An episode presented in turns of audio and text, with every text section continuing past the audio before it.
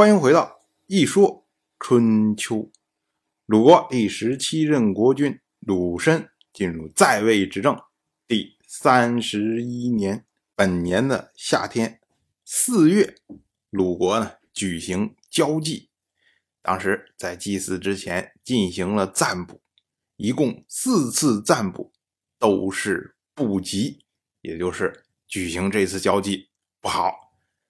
然后呢？鲁国就取消了这次交际。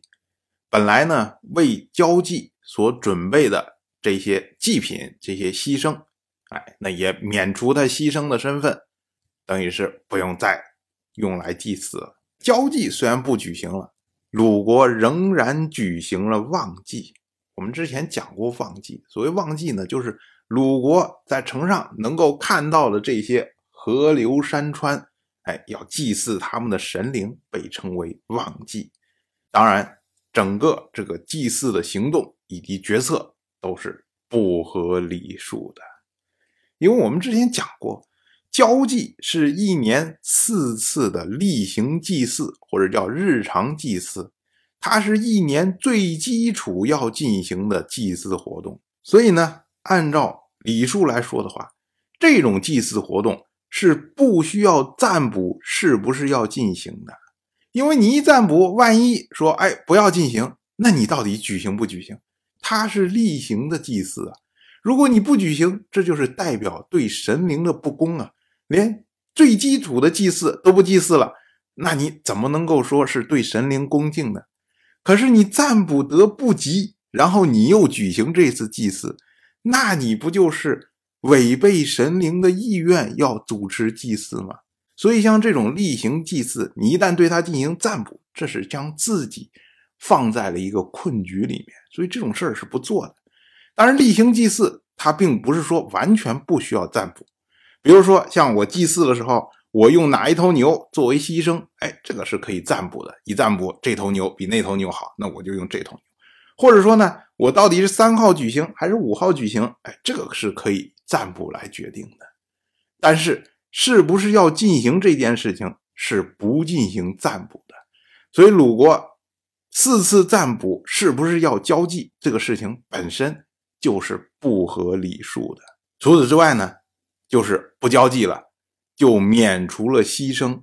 注意这件事情，春秋记作乃免生，这个春秋里面每一个字它都有不同的含义。我们要说啊，牺牲这个东西啊，它在祭祀之前要占卜来决定。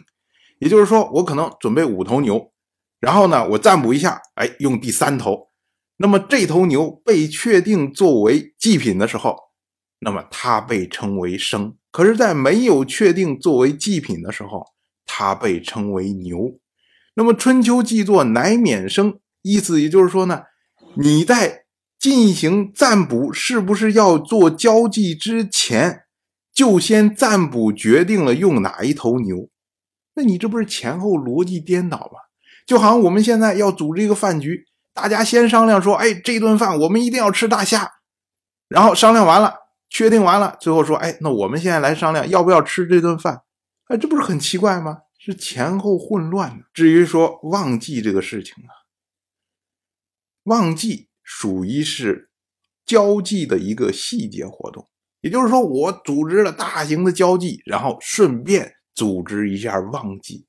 可是如今呢，你交际都不举行了，你再去举行旺季，这事情呢，本身也是没有必要。所以，我们一分析下来，我们就发现，整个这一次交际前后的组织混乱不堪呢。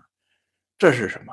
这说明。是在上的人负责决策的人，对于祭祀这件事情懈怠，而他前后反复的进行占卜，这是在滥用跟神灵沟通的方式，这是对占卜本身的亵渎。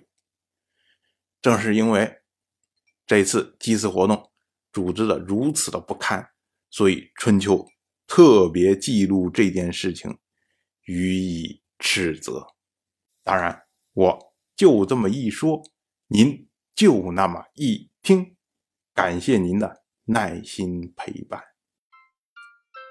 如果您对《一说春秋》这个节目感兴趣的话，请在微信中搜索公众号“一说春秋”，关注我。您不仅能得到《一说春秋》文字版的推送，还可以直接和我互动交流。我在那里等待您的真知灼见。